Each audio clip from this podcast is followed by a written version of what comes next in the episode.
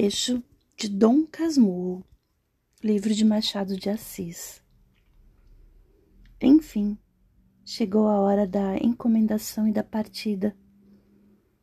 Sancha quis despedir-se do marido e o desespero daquele lance consternou a todos.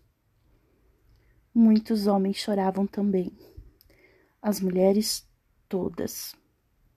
Só Capitu, amparando a viúva, parecia vencer-se a si mesma. Consolava a outra, queria arrancá-la dali.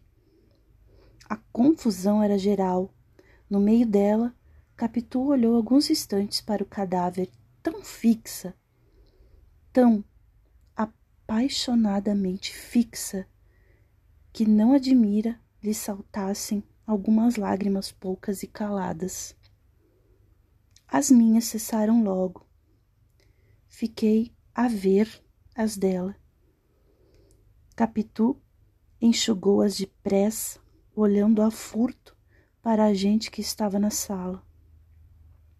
Redobrou de carícias para a amiga e quis levá-la, mas o cadáver parece que a retinha também.